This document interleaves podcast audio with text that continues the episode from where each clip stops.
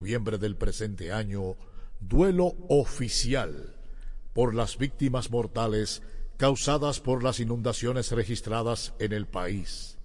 La bandera nacional deberá ondear a media asta en los recintos militares y edificios públicos en todo el país. La voz de las Fuerzas Armadas en programación especial. A cuidarnos. El dengue es una enfermedad que se transmite a través de la picadura de un mosquito infectado. Es una afección que ataca a personas de todas las edades. Sus síntomas son fiebre, dolores de cabeza, molestias detrás de los ojos, músculos y articulaciones. Si presentas uno o varios de estos síntomas, acude de inmediato a un centro de salud para ser evaluado. Esta enfermedad puede progresar de forma grave si no es diagnosticada a tiempo. Recuerda prevenirla eliminando las aguas posadas para evitar la propagación de mosquitos y utilizando mosquiteros en tu hogar. Mantente atento y prioriza tu salud.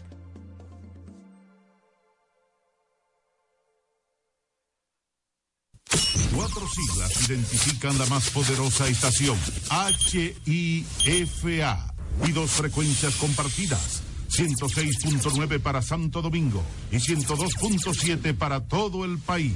En tu radio, la voz de las Fuerzas Armadas, 24 horas con la mejor programación.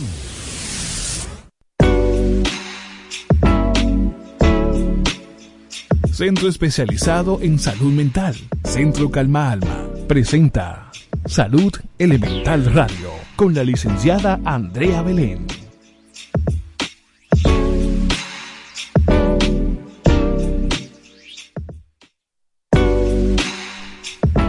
Hola, hola, buenas tardes. Para nosotros más que un placer, como siempre, poder llegar a ustedes en este espacio. Eh, eh, ¿Cómo se llama el programa, Erika? es una broma, es una broma. Hola, ¿cómo están? Buenas tardes, televidentes. en su programa Salud, Salud Elemental Radio. Radio. Mi colega Josely llegó acelerado. ¿Cómo está el Sí, clima? hombre, está, está caliente hoy, ¿eh? Eh, Después de tanta agua, señores, Bueno. caramba. Aquí su psicóloga Erika Pacheco, Josely Wilman, y estamos en espera de la licenciada Andrea Belén. Así es. Y aquí tenemos un queridísimo invitado No, que me hombre, que no ha invitado nada. El doctor es parte de la Ya el doctor no tiene que presentarlo. El doctor Es es parte del de este equipo. equipo. Claro que sí.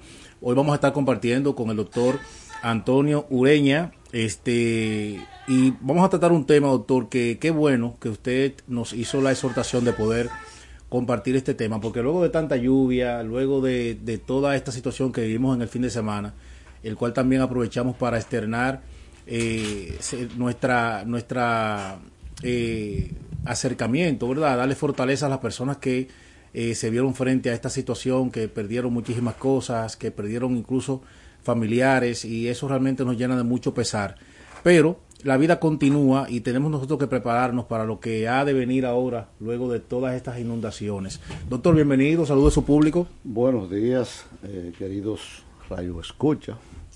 Hoy tendremos eh, una disertación sobre un tema que ya en otra ocasión lo habíamos tratado, pero es un tema tan interesante y tan importante para la población que creo que no nos vamos a cansar de insistir en, en siempre exponerlo en cualquier espacio que tengamos disponible para hacerlo. Se trata de la programación eh, en la primera edad, en la primera infancia. Así es, así es. Sí, estuvimos conversando fuera del aire antes de entrar a la cabina eh, varios, sobre varios puntos importantes y, y ese tema de la programación es como el doctor nos compartía, tenemos que darle más fortaleza para que nosotros como adultos podamos entender realmente el peso y el valor que tiene, en nosotros poder tener eh, clara esa, esa parte y esa y esa ese significado de la programación en los niños en esa edad tan importante. Pero conjuntamente también con el tema de la programación vamos a estar hablando sobre dengue. Eh, bueno, incluso eh, Andrea en días pasados tuvo un familiar muy, cercano, perdón, eh, que estuvo, su salud estuvo muy delicada con relación a la parte del dengue. Y también vamos a conversar eso. Vamos, como tenemos varios bloques durante el programa, vamos a tratar esos dos puntos de manera específica. Entonces, doctor, iniciando con la parte de la programación, recordarles que el doctor Ureña es el CEO de las clínicas Ureña Arias, eh, porque están tanto aquí en Las Caobas como también en Villamella. Así que estamos hablando con todo un experto y una persona que tiene vasta experiencia en esta área. Doctor, en, esa, en ese tema de la programación, que es uno de los temas que usted nos ha compartido en varias ocasiones, ¿de qué forma pudiéramos nosotros orientar a las personas que nos siguen por eh, la sintonía de la radio sobre la importancia de la programación y en qué edad específicamente podemos nosotros tener este acercamiento y este abordaje con nuestros hijos? Mira, es importante eh, el tema, porque una de las cosas que nos está afectando como seres humanos, en sentido general, es que le estamos dejando la educación inicial de nuestros niños a personas que generalmente o tienen poca instrucción o son personas que no manejan eh, el tema educacional de una manera eh, efectiva. Háblese de, o llámese cuando ponemos en manos nuestros hijos de, de una doméstica. No es que esté mal el tema, pero se supone que si es doméstica es porque algún nivel educacional le faltó. Así es. Porque todo el que recibe una educación de una u otra manera eh, va a, aspirar a, otra, a otro tipo de, empleo. Eh, no vamos a decir que, eso sea malo ni bueno, pero nosotros como seres humanos y como personas tenemos que hacer mucho hincapié en la primera infancia, porque ahí es que está el, el 95% de todo lo que te vas a pasar en tu vida.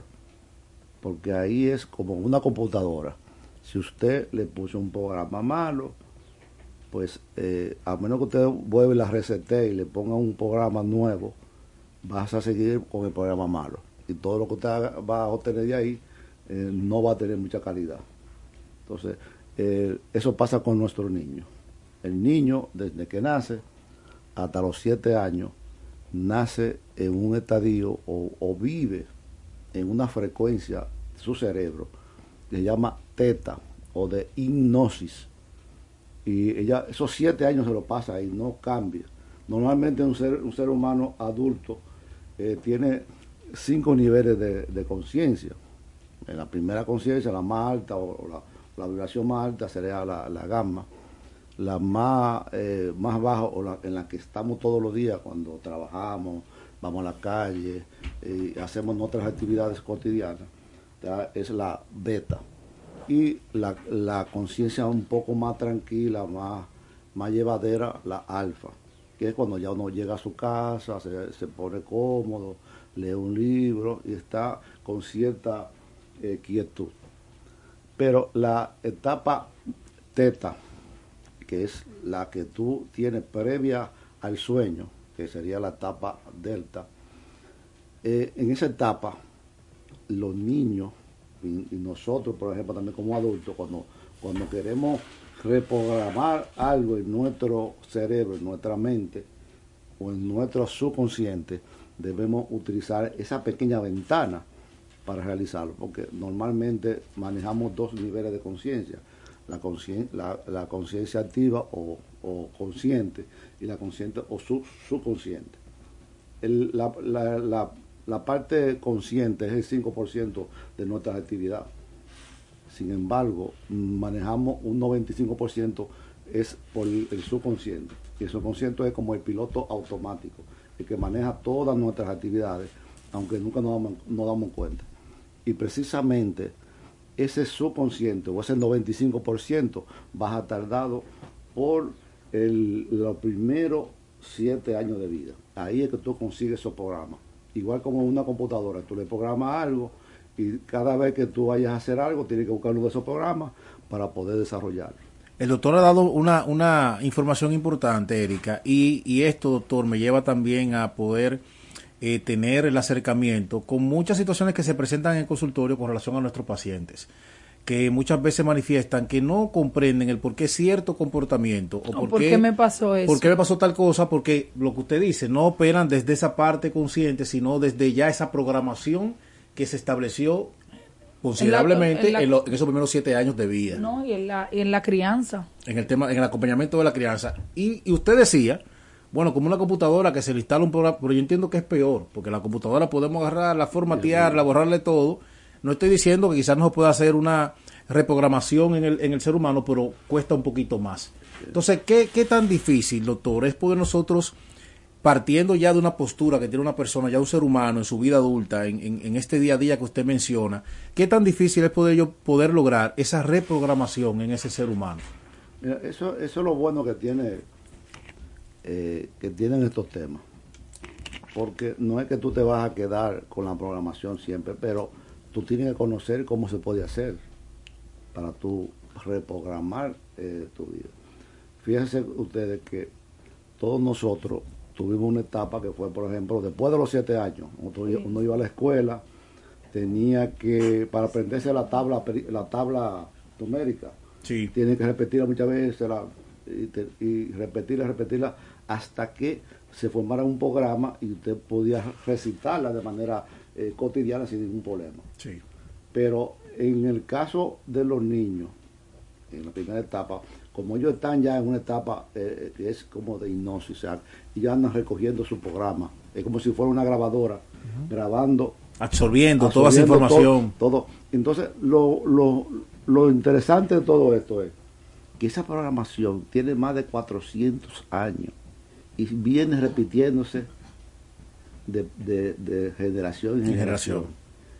¿Y por qué decimos que la mayoría de la persona, en un porcentaje de, de, de más de un 90%, la, las personas o son pobres o tienen pocos recursos por la programación?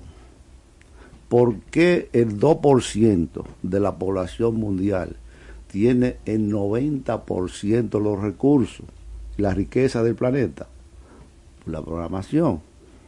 ¿Cuánto sea eso? En números redondos, son, yo calculé otro día, son como 144 millones de personas de los 800, de los 800 mil, eh, de, los, de 800 millones que, que existen. 800 millones, no, 800 mil. 800, no, 8 mil. 8 mil millones. 8 mil millones de, de, habitantes que tiene el planeta. El 2% son 144 mil, pues tienen el 90% de los recursos del planeta. Así que los otras gente, si, ¿qué saben ellos que, que, le ha tocado esa parte? La programación.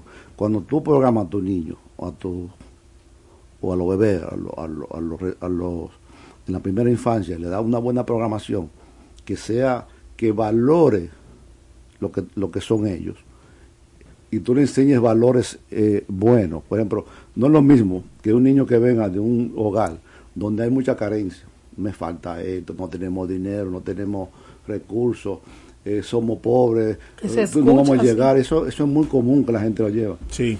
Cualquiera de esos niños que reciban ese tipo de información de su ambiente, ya sea de, de su papá, de su mamá, de su hermano, del entorno, entonces, cuando reciben esa información, es posible que tú haya, eh, después en el futuro tú logres salir de, de esa pobreza, te hace profesional, puedes tener, qué sé yo, 50 títulos en, en, en, en tu en tu, en tu eh, sí, oficina. Como solemos a la oficina, exacto. oficina.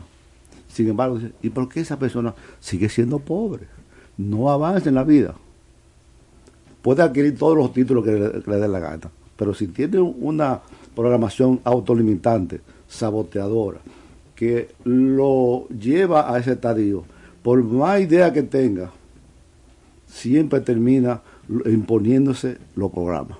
Sí. Porque esa es una programación que es, es el 95% del subconsciente está manejado por la, por la programación y solamente la mente consciente, que es un 5%, es la que es la mente creativa, la mente que, que busca la idea y Ay. trata y trata de, de, de, realizarla, pero cuando tú vas a tu programa te dicen, y, y, tú dices, bueno, yo tengo tal proyecto, quiero hacer, para ponerte un caso, en caso mío, por ejemplo, yo quiero poner una clínica, pero si yo tengo una, una programación defectuosa, desde que llego, voy a pensar, no, pero la, la, familia mía siempre ha sido pobre. No, no hemos tenido recursos. No, nosotros ninguno hemos sacado cabeza. Solo primero que tú dices. Sí. Eh, todos nos, nos limitamos. Lo gasto, y ahí, ahí, negativo. Te, ahí terminó tu idea.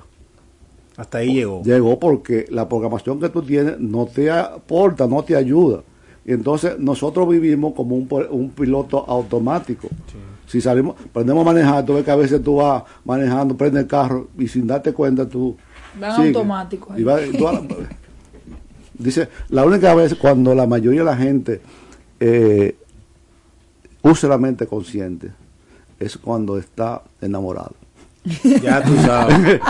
ya tú sabes. para los caballeros ahí. Doctor, y cuando uno reinicia el día, que habla de la programación, ahorita me, eh, estábamos compartiendo sobre los tips que se recomiendan para usted programar su diario día. Como yo me levanto hoy en la mañana y digo, hoy va a ser un día, ¿cómo es, doctor? Un día maravilloso y me sucederán cosas maravillosas. Exacto. Eso, es una parte positiva de tu vida que tú debes manifestarla. Todo lo que tú quieras reprogramar en tu mente, porque la gente piensa que reprogramar es fácil, no es fácil. Lo que ya tú tienes en tu programación y tú quieres lograr cambiarlo, tiene que entonces a través de hábitos, repeticiones, tiene que volver a repetir la cosa día por día. Ahora, ¿cómo se reprograma? Eh, tiene su momento. ¿Mm? Yo hablé ahorita cuando hablábamos de las diferentes vibraciones, y cuando estamos en la etapa teta, que todos la, tenemos, que es la etapa próximo en el momento que tú te vas a... Que, que tú, la próxima es la parte que tú vas a... Eh, que quieres conseguir, que es la etapa teta o de hipnosis. Entonces, en ese momento es que tú, lo que tú quieres lograr y tú quieres cambiar en tu cerebro o en tu mente subconsciente, es que debes manifestarlo. Por ejemplo, hay una cosa que yo siempre digo todos los días, y son tres palabras. Riqueza, éxito, y siempre le agrego salud perfecta. Ah, por eso está muy bien, porque aquí sin salud no hay nada. si hay todo lo otro y no hay salud, no hay nada. Tú, esas tres cosas tú las tienes. Y la mente subconsciente, que es la mente que maneja todo tu día a día, porque es la, la, que, la que procesa toda la información que tú llevas en tu cuerpo. Ninguna célula del cuerpo se mueve o hace algo sin que la mente subconsciente o la mente o, la, o el cerebro eh, no tenga control de ella. Y sabiendo que una sola célula, una sola célula de cualquier parte, una sola, tiene más información que, tu, que todo lo que todas las eh, eh, todas las ideas que tú puedes tener en el cerebro. Una sola célula. Así es. ¿Y, por, ¿Y por qué? Déjame explicar ese tema. ¿Por qué una célula célula? Pues una célula de, piel. Porque yo, yo puedo coger una célula de la piel, la puedo cultivar, y hacer un clon de ella. ¿Por qué?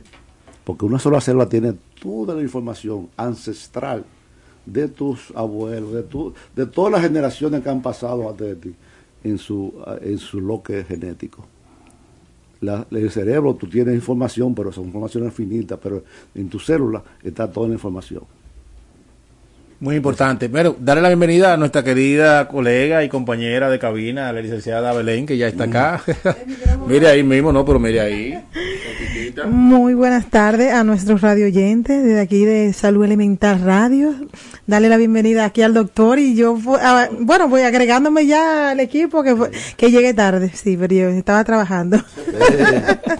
aprovechando, aprovechando esto que usted menciona, eh, ahí es importante resaltar algo porque no solo la persona puede dedicarse a poder cambiar esta programación y generar un cambio en su vida de manera inmediata, sino también que genera una, una, un cambio a nivel generacional. Porque ya al usted alcanzar ese cambio en esa programación, usted también le da la oportunidad a, a las generaciones posteriores, usted darle la oportunidad de poder pensar y accionar diferente, utilizando y apoyándose en esa programación que usted pudo ya, ¿verdad? Que pudo generar. Pero vuelvo y le, y le, hago la observación. Al momento de una persona poder experimentar ese cambio en su programación, de poder romper con esa posición que usted menciona de yo quiero emprender, pero la programación que tengo no me permite ver más allá de lo que yo pudiera alcanzar. Al momento de yo empezar a experimentar esos cambios que me he propuesto de manera directa, se me dificulta en algún momento poder este influenciar, vamos a utilizar esa palabra, influenciar a las personas que me, que me siguen, a mis hijos, a mis nietos, de que se puedan beneficiar de ese cambio, de esa programación. Eso lo vamos a dejar aquí sobre la mesa para que usted nos lo pueda compartir después de esta pausa comercial. En breve volvemos. Salud Elemental Radio con la licenciada Andrea Belén. Cada martes y jueves con la licenciada Andrea Belén te trae un tema interesante para gente que escucha Radio Pensante, la psicología, la salud mental, la sexualidad, todo de mano de expertos. Salud Elemental Radio con la licenciada Andrea Belén. Sintonízalo por la voz de las Fuerzas Armadas. 106.9 FM para todo Santo Domingo. 102.7 FM para todo el país. Salud Elemental Radio.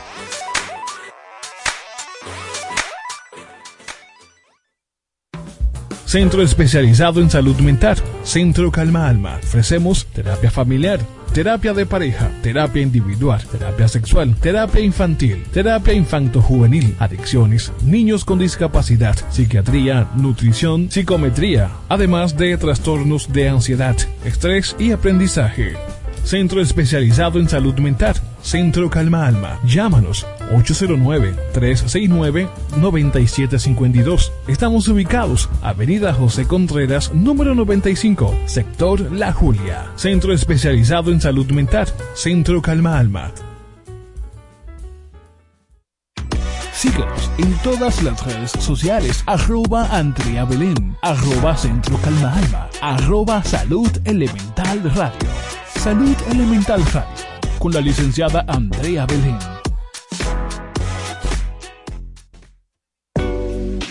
Ya estamos de vuelta. Salud Elemental Radio, con la licenciada Andrea Belén.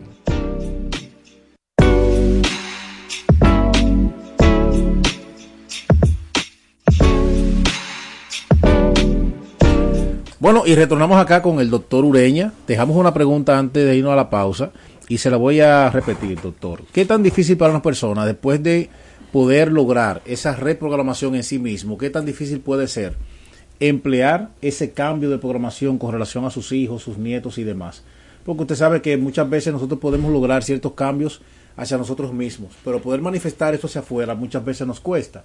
Partiendo de su experiencia y de, y de toda esta eh, eh, información que usted tiene con el tema de la programación, ¿qué usted no pudiera, qué no puede compartir con relación a eso? Es difícil nosotros poder, ya luego de ese cambio y de esa plena conciencia de que pude cambiar, cambiar perdón, esa programación, puedo yo emplearlo en mis hijos, mis nietos y de y las demás familiares que susiguen.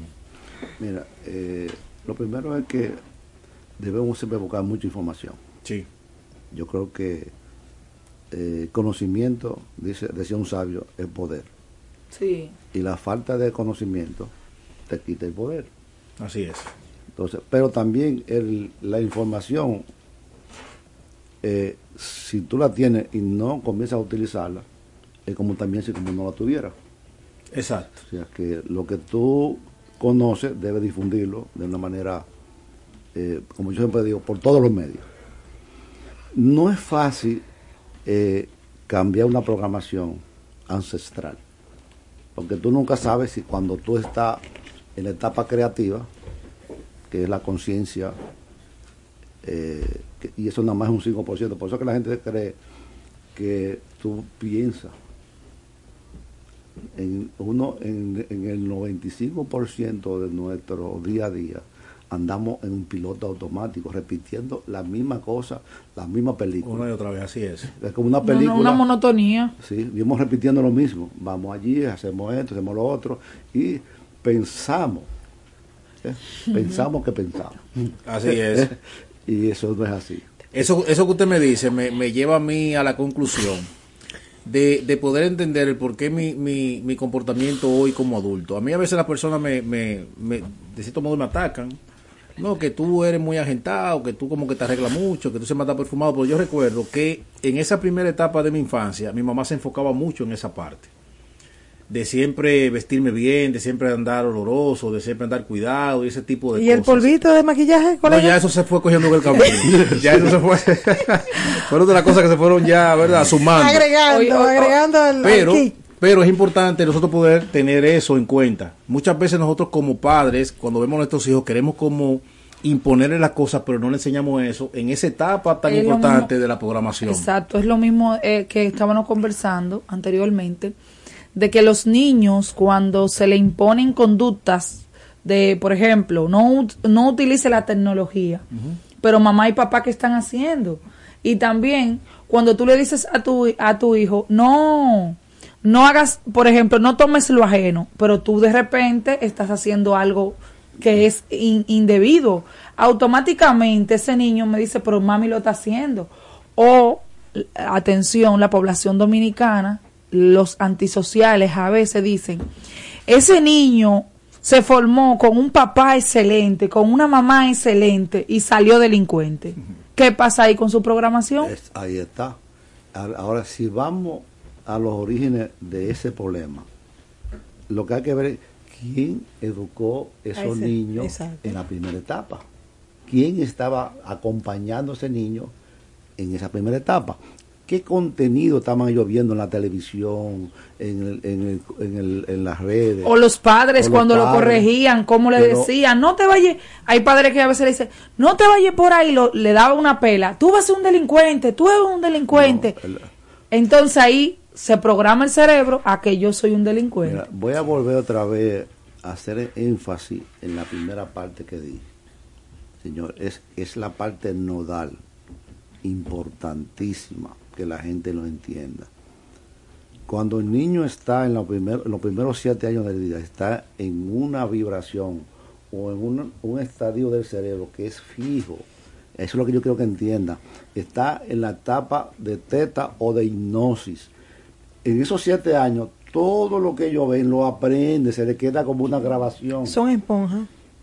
¿No? Y, es, y es bueno que, Absorben y es bueno que el doctor, y es, no, claro, y es bueno que el doctor haga énfasis en esa parte, porque muchas veces como padres nos enfocamos en la parte teórica de, de irnos a los libros, ¿verdad? Pero dejamos de lado el modelaje que tenemos frente a, nosotros, a nuestros hijos, que aprenden más de eso que están viendo Que lo que- de lo que le estamos pronunciando a cada momento. No, no, entonces, no, lo que, está- lo que estoy diciendo es, a ver si la gente... el- Le yo- copia. Si yo logro conectar Sí. y, y doy un, y doy un, un ronjorón.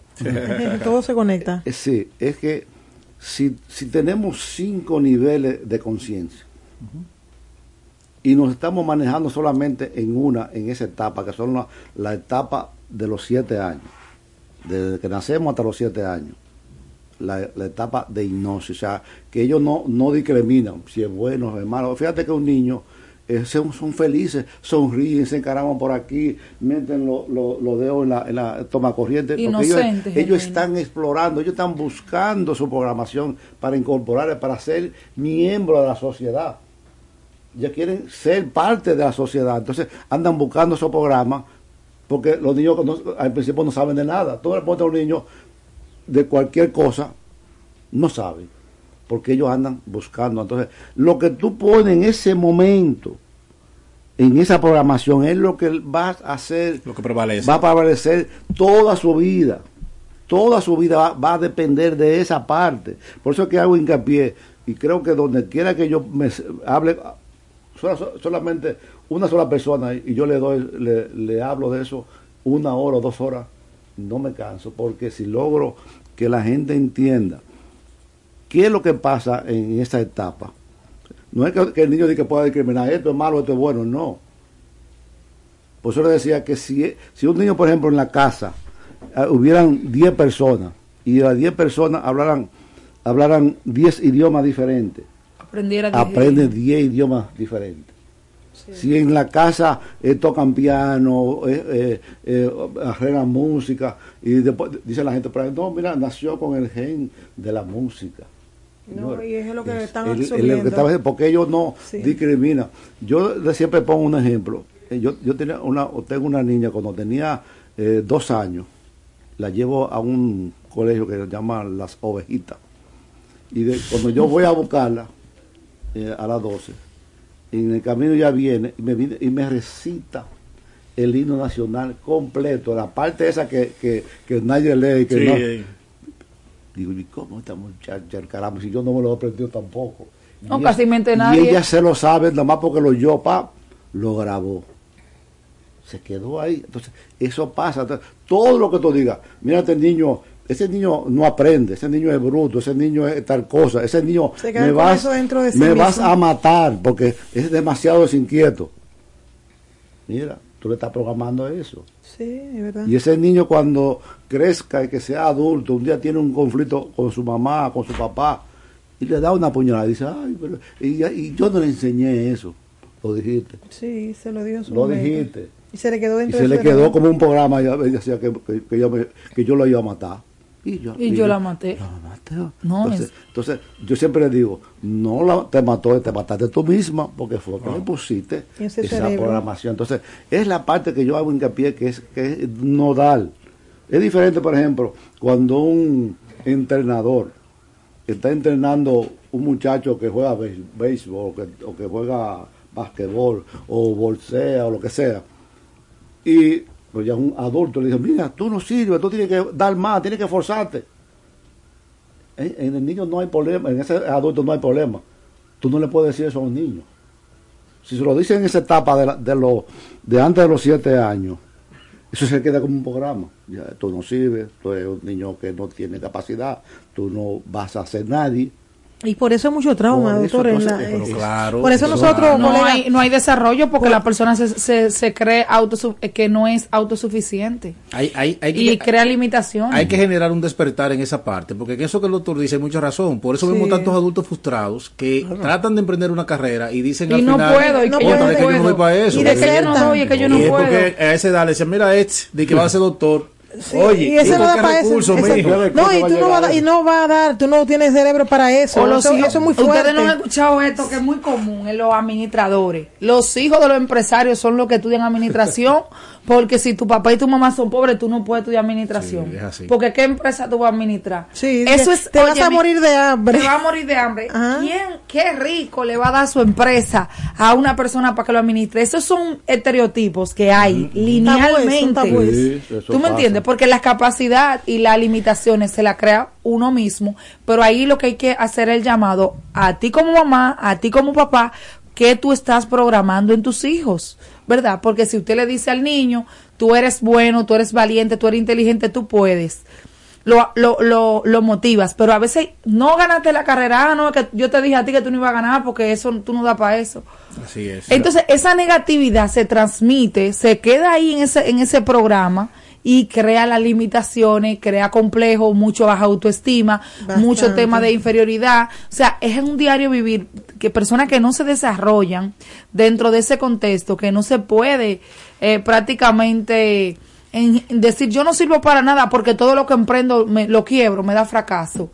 Pero entonces hay que ver si mamá salía a vender aguacate en ese momento, en esa época y decía, esos aguacates no se venden, ¿verdad, doctor? Eso no nos va a dar para nada. poner un Sí, ejemplo. sí, eh, sí, sí, son muchas puntual. cosas que suceden en la mente de los niños que debemos de tener cuidado en ese crecimiento y como, de- En como esa dice- etapa, en esa etapa, porque dice el doctor, o como de- eh, dijo hace un momento, que es donde absorben todo y es donde están escuchando qué es lo que van a hacer porque los padres tienen que modelar siempre lo positivo dentro de lo que pueden, claro está, pero con mucha delicadeza para que no puedan afectar a esos a esos niños. Y en esa parte, doctor, me gustaría que usted pudiera compartir con nuestro público. ¿De qué forma nosotros pudiéramos entonces programar, no reprogramar, sino aprovechar esos padres que están en esa etapa aún con esos niños de la primera infancia? ¿De qué forma cuál es el lenguaje que deben adoptar? ¿Cuál es el comportamiento que deben tener frente a sus hijos, aprovechando este tiempo tan importante de la programación? Mira, eso, eso es lo más importante de todo. Porque en esa etapa es que tú tienes que ser cuidadoso hasta con las expresiones que tú tengas eh, delante de tus hijos.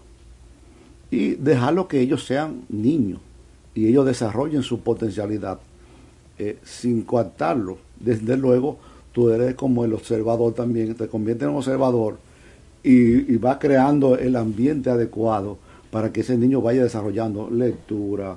Tú le- si tú, por ejemplo, te levantas, desde que te levantas le- y, levantas a tu niño temprano, y tú sacas media hora, vamos a leer un libro, por ejemplo, un cuento.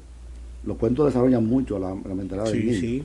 Y tú lees con él, una le creas un hábito Le crean hábito a la lectura. la lectura. Ya tú vas teniendo un, un paso. Y tú no dices nada de compuesto de- delante de tu niño, ni haces nada. Sin embargo, porque los niños no hay que, no hay que, yo siempre- no hay que educarlos, lo que hay que dejar que sean. Sí. Las personas lo que hay que dejar que sean, ellos mismos. Es, es como acompañarlo en el proceso. Exacto, un acompañamiento en el proceso de, de desarrollo del niño. Sin imposición, Sin porque hay- imposiciones. Hay, imposiciones que limitan. A veces hay limitaciones que tú te las procreas por limitaciones de, de, de los padres de otros. Eso, eso es muy importante en esa parte. No significa que tú no corrijas a tu, tu, tu niño. Cuando, que casi siempre, si tú, si tú empiezas desde que nacen a tener eso, también tienes que corregir poca cosa. Sí, sí. Porque él va, él va- va a ir actuando de una manera que no va a ser necesario. Tú ves que hay niños que son perfectos, así. Porque los papás, no voy a decir que son perfectos, pero más o menos se, Cuidaron, cuidaron mucho esa se, parte. se cuidan en esa parte.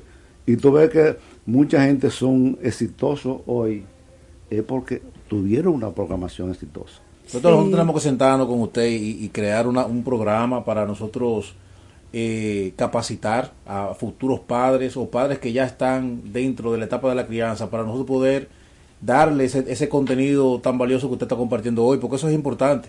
Por ejemplo, yo que yo tengo yo yo tengo un equipo de pelota en mi No, casa. no, diga la verdad, que usted tiene más de cinco. de. Dígalo, dígalo ahí. Y, y esto, usted me está, me, me está desafiando.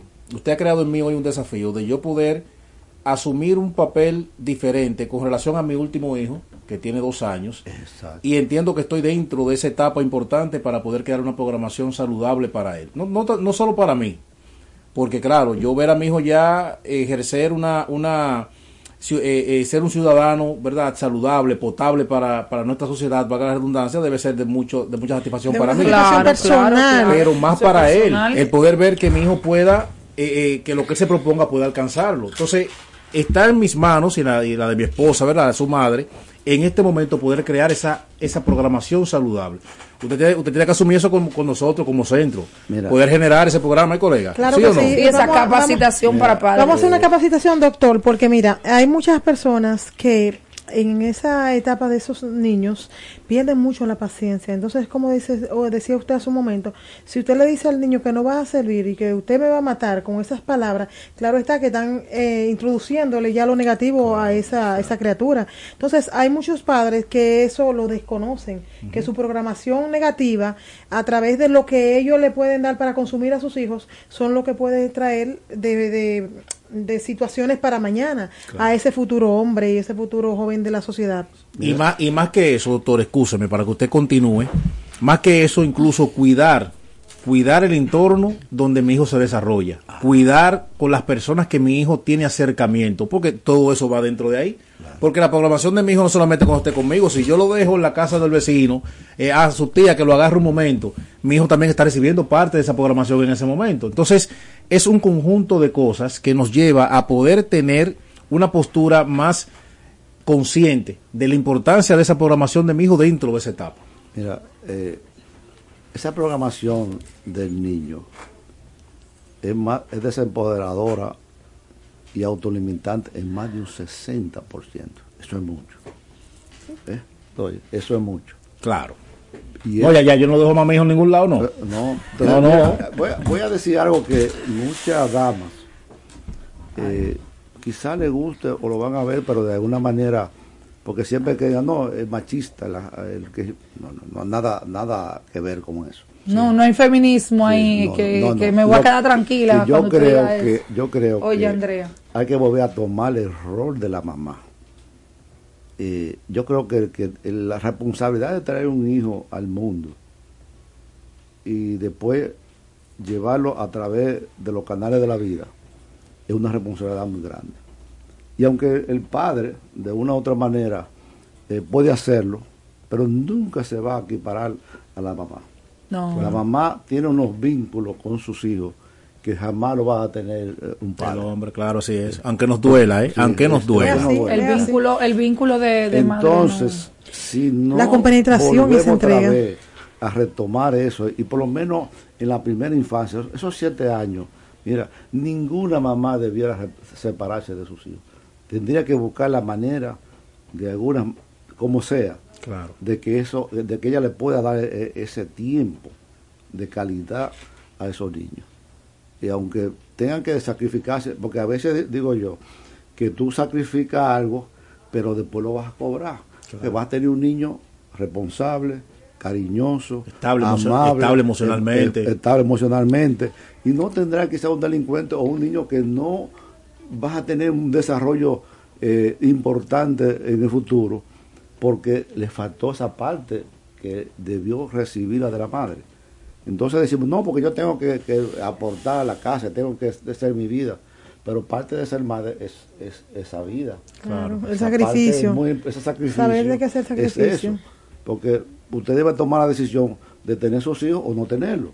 Pero si lo vas a tener, Hay que hay tenerlo que- bien. Entonces, eso es una parte que la familia puede volver otra vez a, a reunirse, el, el padre y la madre, y tomar la decisión de hacer un plan de trabajo en, en el cual el niño esté siempre acompañado, por lo menos por uno de los padres en, en su primera infancia, porque es una parte en la que es tan vital que el niño reciba buena información, porque es que él no conoce ninguna. Sí, buena información y buena Y programación. programación. Yo digo información, que es lo mismo que programación. No, pero para que la gente no siga copiando Sí, en, que- en que ese la- El tema de la concepto. programación. Sí. Y recordarle que vamos ahora a una pausa comercial y luego regresamos con el doctor Ureña y la programación. Un programa muy importante.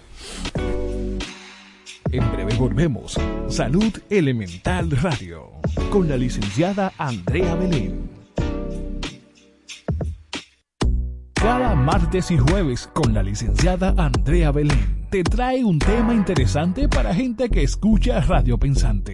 La psicología, la salud mental, la sexualidad. Todo de mano de expertos. Salud Elemental Radio con la licenciada Andrea Belén. Sintonízanos por la voz de las Fuerzas Armadas. 106.9 FM para todo Santo Domingo. 102.7 FM para todo el país. Salud Elemental Radio.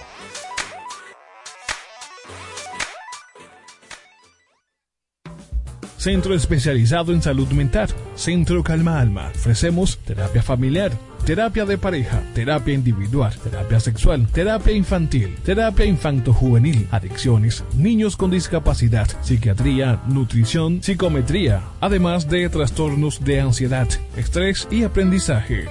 Centro especializado en salud mental.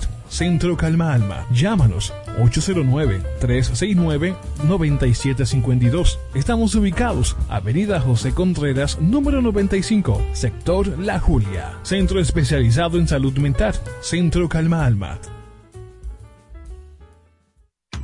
Síguenos en todas las redes sociales. Arroba Andrea Belén. Arroba Centro Calma Alma. Arroba Salud Elemental Radio. Salud Elemental Radio. Con la licenciada Andrea Belén. Ya estamos de vuelta. Salud Elemental Radio. Con la licenciada Andrea Belén.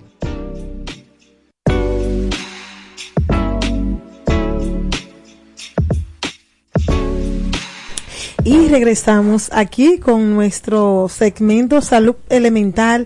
Eh, decir que estamos hoy con un programa tan emocionante que nunca había visto esta cabina como tan alegre, como tan así, Sí, como chispeando. Hoy chivirico. chispeando esta cabina. De verdad que los terapeutas eh, Josley Wilbur, Erika Pacheco y el doctor Ureña y Andrea Belén, su servidora, estamos haciendo aquí un super programa, pero la programación es de el doctor Ureña. Claro. Y, mire, y antes de que el doctor continúe con el tema, muy interesante, doctor, de verdad que sí. eh, yo le quiero mandar un mensaje a mi esposa, que vaya preparando su carta de renuncia.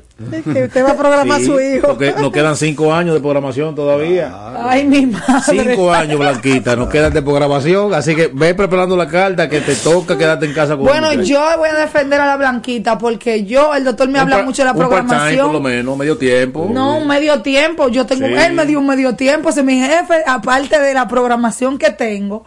Eh, realmente, el tú poder dedicar. eh, yo en otras ocasiones en los programas siempre digo eso. La semana pasada hablábamos de buscar el niño al colegio. En realidad usted tiene que darle un tiempo de calidad a la familia y especialmente a sus hijos. También al marido se le da la que lo tiene. Y fuera de cabina, a mí me estaban felicitando porque yo programé el mío muy bien. De verdad que yo hoy, hoy que estoy escuchando bien este programa con el doctor Ureña, de verdad que si se ponen a escucharlo aquí, eh, nosotros tenemos, lo vamos a poner también en, el, en Salud Elemental Radio, que está, está en Instagram, Facebook y toda la, en la plataforma completa del Centro Calma Alma va a estar este programa para que lo escuchen bien. De verdad que, que mamá, papá, no tiene desperdicio este programa. Es un programa eh, que le da sanidad a cualquier persona. ¿Por qué? Porque cuando uno entiende que lo más importante son tus hijos y la crianza del mismo, eso la verdad que te lleva a hacer un buen trabajo y luego tiene tu recompensa. Porque sentirte orgullosa del trabajo que tú hiciste con tus hijos, eso no tiene precio, eso no tiene fama, eso no tiene dinero, eso no tiene, eh, eh, bueno, otra entrega que no sea el sentimiento que tú pusiste en esas personitas que de verdad No, necesita de ti. A veces también le comparto que hay personas que lo vemos mucho en terapia que quieren comprender el por qué yo soy así, el por qué yo no logro nada, por qué todo lo que inicio no lo termino, el por qué me siento tan acomplejado. O sea, hay muchos por qué que las personas no entienden que fue en su crianza, en su programación, en sus primeros años de vida. Si tú eres suficiente hoy o, no te consideras suficiente, viene marcado de ese patrón conductual que utilizó tu mamá, tu papá, los abuelos. Hay, hay personas que se criaron en la calle solo y también tú le dices, pero ese que se crió en la calle salió bueno. Yo tengo una observación dentro de lo que está diciendo mi colega Erika Pacheco, es que ahora yo entiendo y me quedé así distraída mientras te escuchaba y mientras escuchaba al doctor Ureña hace un momento, que anteriormente decían que cuando tú te mudabas de una casa, así mismo se criaban tus hijos como tan inestable porque no hacían amiguitos en el entorno, se lo cambiaban inmediatamente, no estaban en un colegio constantemente, tenían que conocer otros amiguitos y eso también es importante tenerlo muy en cuenta, mamá, papá. ¿Por qué? Porque cada vez que tú cambias a tus hijos de colegio, todos los años, como hay muchas personas que lo hacen, Inestabilidad. inestabilidad le causan inestabilidad y también son perso- van a ser personas, van a ser futuros hombres y mujeres de la sociedad que no van a tener una estabilidad emocional. ¿Por qué? Porque esos cambios a lo tan brusco, a lo que se exponen esos esas criaturas mientras están en su crecimiento, son letal para su adultez, señores. Tienen que tener mucho cuidado con eso. No, mi paciente que se preparen porque tenemos ahora otro punto de partida con relación a, a esas situaciones que traen al consultorio y es nosotros poder revisar y analizar cuál fue esa programación que tuvieron en su momento. Sí. Porque es como, como bien nos decía el doctor en las diferentes intervenciones que ha tenido, es importante nosotros poder tener ese punto de partida. Independientemente de que yo en algún momento me vea afectado en la autoestima por el tema de la inseguridad, de que no, no logro conectar con las cosas que yo in- inicio, es ver qué fue lo que aprendí o qué fue lo que me enseñaron durante esa etapa. Entonces, ¿de qué manera nosotros pudiéramos, doctor, llevar a ese nivel de conciencia a la persona, de poder nosotros tener ese, ese retroceso o ir a esa etapa específica? ¿Hay alguna forma de nosotros poder medir, de poder hacer como esa introspección en, en- en el, en el paciente? ¿O simplemente partiendo de las anécdotas o de las situaciones que la persona ha ido atravesando, podemos llegar a esa conclusión de que tuvo una mala programación en esa etapa? Sí, eso, se- eso se puede determinar. Eh, ahorita ella habló de filtro. Sí. sí, del filtro. Ajá, entonces se me ocurre que eh, toda esa información que recibe el niño en su primera etapa no tiene filtro en, en el cerebro de él. O Es una si- realidad. eh, si tú eh, pusiste una palabra descompuesta, la captó. Si dijiste una palabra amable, la captó. O sea, porque no hay un filtro, que no, no hay discriminación. Sí. Entonces, si, si la carga es no, no se balancea, entonces tú vas a tener niños con muchos problemas. No, y en el grado de conciencia, que a veces un niño en la etapa de 0 a 3 años, hay, es, hay una vulnerabilidad de escucha que los padres, porque entienden que no habla, Sí. que solamente hay que darle comida a un bebé que vino, que solamente tú tienes que darle leche, cambiarle el pañal, en esa escucha de, esos, de esa etapa no hay nada de programación. Pero sin embargo, en esa etapa, que es la primera etapa que el doctor dice de la memoria, que es donde se escucha y esa escucha queda ahí. Claro, por eso ve- vemos muchos niños que repiten a veces malas palabras y cosas. y- De hecho, de hecho, nosotros los terapeutas trabajamos siempre con la niñez de los de los, De de los los niños adultos, de no los de los adultos. adultos, porque yo soy de la una de las terapeutas que yo me voy directamente a la niñez en la segunda consulta que yo tengo con mi paciente, porque muchas veces en esa niñez se recogen muchas cosas, por ejemplo, violaciones, abusos sexuales, eh, maltrato físico de los padres y de los tutores en ese entonces y muchas Rechazo, y esos rechazos, rechazo, eh, no validan sus cosas, bullying no le suele- aprueban esos dibujos que le hacen ese tollo y ese disparate. Eso tiene que ser eh, la torre Eiffel, señores, para ustedes. Cuando un hijo le hace un dibujo, mire papá, mira mamá. Ese es el, tesoro más preciado. Ese, ese Claro, es un significado los claro. niños. Cuando un niño te regala con su corazón un dibujo, ámalo y aprécialo porque tiene un valor bastante importante. Porque él te está dando lo que él entiende que es un valor, algo gratificante. esfuerzo. También las cartitas, ¿eh? Sí. Las cartitas que hacen los niños, eso es algo que uno tiene que aprender a valorarlo y reconocerlo como algo preciado. Y de igual forma hasta conservarlo. Una- para Sí, sí, no, y disculpa que te interrumpa, que te, interrumpa- que te interrumpa, Erika. Tú sabes que el día pasado yo le compartí a mi esposa, doctor, eh, una imagen que está en redes sociales. Un padre, hay un niño rayando una pared y se ve que está dentro de esa etapa, y hay un padre que está detrás de él eh, con la mano detrás. Que uno de manera inconsciente lo primero que refleja es como si tuviera el padre como una chancleta o una correa, pero el padre lo que tiene son diferentes colores. O sea, como, como apoyando o, o- o de cierto modo eh, eh, formalizando esa inclinación que tiene el niño al tema del arte y el dibujo. Entonces, en esa parte, es lo que usted dice, no es mantenernos distantes de la, del, del tema de poder psicoeducar, de corregir, de acompañar de manera apropiada y, o, de, o de atropellar la inclinación que tenga el niño, sino tener la conciencia de lo que puedo causar en ese momento, validando lo que el niño está haciendo o, o, o simplemente atrofiando también el hecho de la inclinación que tiene Sí, por porque el arte, a veces se pone en minusvalía la conducta de los niños Sí. y se reprime totalmente hasta desaparecer. No solamente eso, sino también el afecto. A veces hay niños que acuden a dar afecto al padre y hay un rechazo en su primer... Véteme de ahí, que yo ya acabo de Estoy llegar. cansado. Estoy cansado. O sea, ahí volvemos atrás a lo mismo, Sí. doctor. Mira, eh, ese tema es tan importante, pero también eh, un poquito difícil a veces de, de tú realizar, porque también tú traes una programación Exacto. y tú no sabes cuando tú estás... eh, En modo avión. o- claro, es así. Sí. Cuando estamos en modo avión o estamos realmente ahí conectados con esa... Con el momento, la, mente momento. consciente, la mente creativa. Sí. Es, lo, es la, que- la, la mente que vive haciendo proyectos, buscando cosas. Sí. que luego la incorpora a la mente subconsciente y, y entonces ella valida eso que tú dices. Entonces cuando ella va a la programación, es la misma cosa de la, de, de la, televi- del- de la computadora. Sí. Si tú tienes un programa y cuando tú eh, quieres introducir algo y dices, no, pues yo no tengo eso en mí. Exacto. Lo que tengo es esto. O sea, cuando tú quieres poner una idea muy brillante, bonita, que te va quizá a, a dar buenos resultados, buenos frutos. Pero cuando tú vas a tu programación, si esa programación es defectuosa y es mala, autolimitante, dices, no, tú no puedes, tú no puedes hacer eso. Así es. Porque entonces, y ahí, ahí como ya, ahí terminó la idea.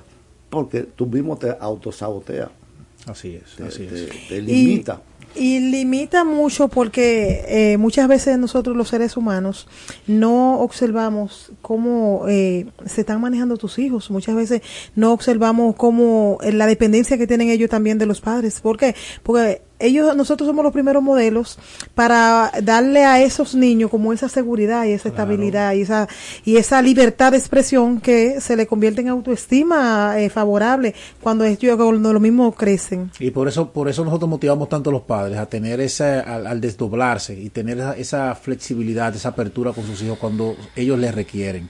Usted puede llegar cansado de su trabajo y verdad, tener un día difícil, pero esos cinco minutos, esos diez minutos con su hijo, donde usted pueda conectar con él, donde pueda demostrarle que realmente para usted es importante, eso cambia mucho el panorama de las no, cosas. y hacerlo sentir suficiente. Así Porque es. a veces los padres in- involuntariamente eh, atribillan de una manera u otra el, el, el entusiasmo ante cualquier proyecto de- del hijo. Y no solamente se da en la primera en los primeros años siete de vida, sino más aún en la adolescencia. Sí, sí, mantienen anclado. Cuando empieza el niño a descubrir, me gustaría hacer eh, tal profesión, tal cosa, y se pone en minusvalía ese proyecto, ahí au- también uno lo está haciendo creer que no es De autosuficiente. que yo quiero ser doctor, de que vete a un cursito de técnico de enfermería y confórmate con eso. doctor, mire, Cierre. adelante. No cierre, cierre. Sí, no, no, lamentablemente usted sabe Quería- que el tiempo... Quería decirte una palabra. Adelante, adelante. Que este programa Sí. creo que debemos desarrollar. Y yo quisiera, de alguna u otra manera, que uno de ustedes se involucre bastante en este tema. Claro, Porque claro. eso es un tema que ustedes son psicólogos. No, lo vamos- lo vamos a involucrar Ese- todos. Ese es el tema de ustedes. Yo que soy cirujano, Sí. pero me apasiona este tema porque creo que podemos aportar algo a la sociedad y al mundo. Claro, no, y, y por eso y por eso le hicimos asumir ese compromiso hace un momento de nosotros poder preparar ese programa. Señores, lamentablemente hemos llegado al final de este programa, como siempre para nosotros es más que un placer eh, haber estado con ustedes eh, en su dial. Doctor, despídase y comparta sus redes sociales, por favor. Eh, Y no tiene que regresar el jueves. Sí, él tiene, Tiene que regresar- tiene que regresar Su el jueves. Instagram es Doctor Ureña. Ah, y también pueden seguir las páginas de Clínica Doctor Ureña Aria. Y recordando que este programa y estos espacios llegan ustedes gracias a la Clínica Doctor Ureña y gracias Al Centro a Calma Alma. el Centro Calma Alma. sí. Ya ustedes saben, mi gente, importante. Y gracias los por esperamos sintonía. por allá. Estamos Y a la orden. el jueves sintonicen lo que el doctor Ureña regresa a hablar del dengue y el cólera. Algo muy importante antes que llegue la loto, que sé que ahí es radio escucha por la loto, le decimos que en la clínica le damos atención a los militares, cero copago, así que visítenos, gracias. Bye bye. La loto ya. de los sábados. Y es que por cada jugada que realices de domingo a sábado, generas un código automático para participar en el sorteo de un millón gratis cada sábado. Corre a jugar tu Agarra 4 ya para participar por el millón de la semana. Y guarda tus tickets, porque cualquier sábado del año Lotedom te regala para tus bolsillos un millón. Así como lo oyes. Para tu bolsillo un millón. de Lotedom. Consulte las bases de la promoción. Muy buenas tardes, República Dominicana. Bienvenidos a su sorteo Lotedom. Hoy es martes 21 de noviembre del año 2023 y este es nuestro sorteo número 23-325. Muy buenas tardes, Sheila, y a todos los que nos sintonizan. Los juegos Lotedom usted los puede adquirir en cualquier punto de venta Lotedom, autorizados en todo el país. Ahora los sábados son de Lotedom, y es que la Garra 4 te trae el millón de los sábados. Por cada jugada de la Garra 4 que realices de domingo a sábado, se genera un código automático con el que participas por un millón de pesos totalmente gratis que sorteamos cada sábado. Y atención, atención, porque con el Agarra 4 ganarás 25 millones de pesos. Así como lo oyes, 25 millones de pesos todos los días por tan solo 25 pesos la jugada. Solamente tienes que agarrar la combinación de los tres números ganadores de la quiniela Lotedom más el quemadito mayor sin importar el orden. Si solamente agarras tres, te ganas 50 mil pesos. Y si agarras dos, te ganas 500 pesos. A continuación pasamos a presentar a las autoridades que estarán certificando la validez de nuestro sorteo. En representación del Ministerio de Hacienda, el licenciado José García. Como notario público, el licenciado Francisco Pérez Díez. Y por la firma Auditores Video, la licenciada Armanda Segura. Iniciamos en este momento a ganar con Lotedom dinero rápido. Nuestros bolsos están en movimiento para conocer nuestro tercer premio del día de hoy, que es el número 77. Pasamos de inmediato a nuestro segundo premio de la tarde. Ya lo tenemos y es el número 25. Atención porque ha llegado el momento de conocer el primer premio de la quiniela Lotedom, que es el número 19. El quemadito mayor es ese número que en el día de hoy puede convertirte en un feliz millonario. Ya están activos nuestros bolos para conocer el quemadito mayor. Ya lo tenemos y es el número 78. Si jugaste en la caja 4 y agarraste la combinación del quemadito mayor más los tres números ganadores de la quinila Lotedom, sin importar el orden ganas, 25 millones de pesos. Si jugaste el Super Pale Lotedom y acertaste en las combinaciones del quemadito mayor más el primer premio de la quinila Lotedom, ganas 3 mil pesos. Con el segundo ganas 300 pesos y con el tercero ganas 100 pesos por cada peso apostado. Si solo jugaste el quemadito mayor con este número ganas 70 pesos por cada peso apostado. Pero tranquilo, porque con Lotedom nunca te quemas. Y si tienes el número 77 o el 79, ganas 5 pesos por cada peso apostado. Agarra bien tu jugada porque con Lotedom cobras más rápido. En pantalla los resultados de nuestro sorteo. En la quiniela Lotedom, primer premio 19, segundo premio 25. Tercer premio 77. El quemadito mayor es el número 78. Las combinaciones del Super Palote Dam son los números 7819, 7825, 7877. Y la combinación que te hizo millonario con el agarra 4 son los números 19, 25, 77 y 78. Muchísimas felicidades a todos nuestros ganadores del día de hoy. Les invitamos a que nos sigan en redes sociales y página web que ven debajo en pantalla. Y será hasta mañana cuando nos volvamos a encontrar para que sigas ganando con Lotedom. Dinero rápido. Lotedom, Lotedom. Más dinero rápido. Lotedom, dinero rápido. Cuatro siglas identifican la más poderosa estación, HIFA, y dos frecuencias compartidas, 106.9 para Santo Domingo y 102.7 para todo el país. En tu radio, la voz de las Fuerzas Armadas, 24 horas con la mejor programación. Presentamos La Voz del Retirado un programa de la Junta de Retiro y Fondos de Pensiones del Ministerio de Defensa dirigido a todos los militares y policías en la honrosa posición de retiro.